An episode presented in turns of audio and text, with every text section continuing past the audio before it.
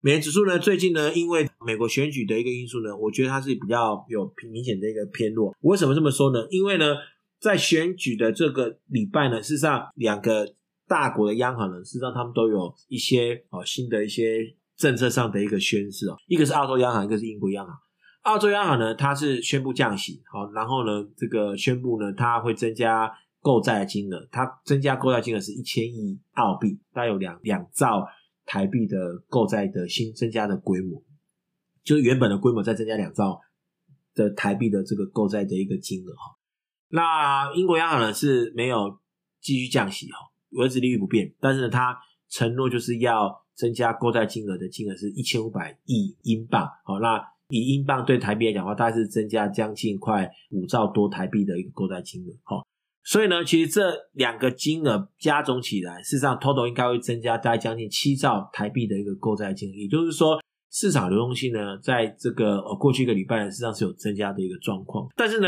通常来讲，我们都会预期，就是说，如果今天澳洲跟英国呢采取这么宽松的量化政策的一个政策的话呢，其实对它的币贬是比较不利的。但是我们可以看一下。在这段时间来看的话，其实美元呢基本上是比较明显的一个哦走弱哈。从这个十一月初到现在呢，它大概是下跌了大概哦大概有两个 percent 左右哈。但是呢，我刚才提过，就是说本来正常来讲，你宣布这个量化宽松政策的国家，理论上你的币贬应该是要有比较明显的一个一个修正。但是我们看一下，就是说呢，事实上英镑在这段时间来讲的话呢，它其实并没有并没有这么的一个。这么的一个弱势的一个状况哈，那其实这代表就是说呢，英镑这个美元的弱势呢，抵消掉了这个，大家可以看到，就是说我们刚才提到，就是说在英国宣布量化宽松的政策之后呢，事实上英镑基本上是一个比较升值的一个状况。那大家记得我们其实前两个礼拜我们就跟大家提过，就是说我们认为了哈，在非美货币里面来讲的话，大国货币里面，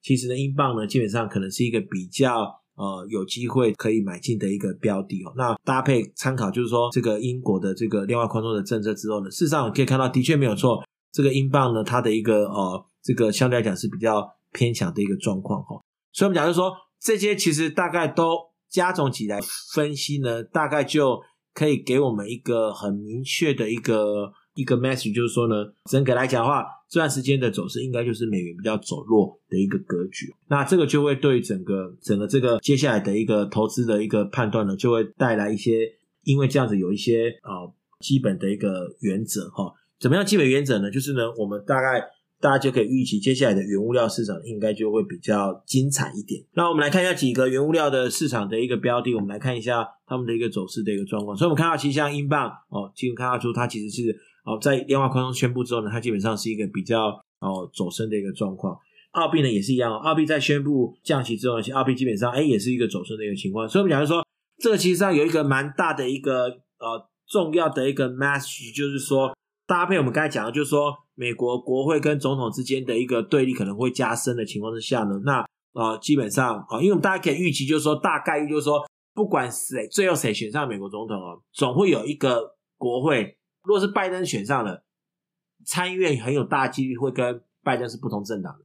如果是川普最后呢，透过法律战选上了总统，好，那众议院基本上也会跟这个川普呢是一个完全不同政党的一个状态，哦，所以呢，基本上以他们现在这个打成这么的激烈情况之下，哦，重演两千年的弱势美元的一个格局的情况呢，其实上可能是还蛮有机会发生的一个情况哦。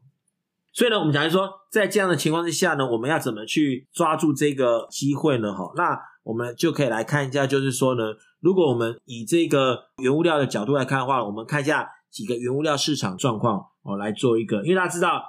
两千年到两千零八年的原物料之所以会表现很好，大概有三个原因哦。第一个原因是因为美元的弱势，哈。那这是最主要，我认为占百分之六十到七十。好，另外百分之二十呢，是因为当时候的新市场，包括说中国，包括印度，包括说这个俄俄罗斯，都从比较计划经济的这个状态呢，转化成市场经济，所以他们对原物料的需求呢，基本上呢，大概都是一个比较增加的一个状况。所以这造成了这一个呃，整个原物料比较，就是说当时候有一个概念，就是说只要中国买大买的原物料就会涨，比如说当时候的铁矿砂啊，这个石油。好，然后呢，天然气，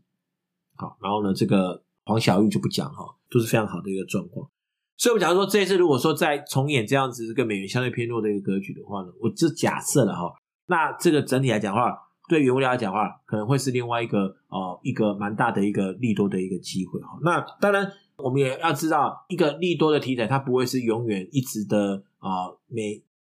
永远每个月每一天每一个每一个月每一年都是都是涨的。但我们只要说掌握住这个机会好，那再透过这个。对于基本面跟技术面的一个分析的话，其实我们是可以抓到一些多头的一个买进的一个格局的。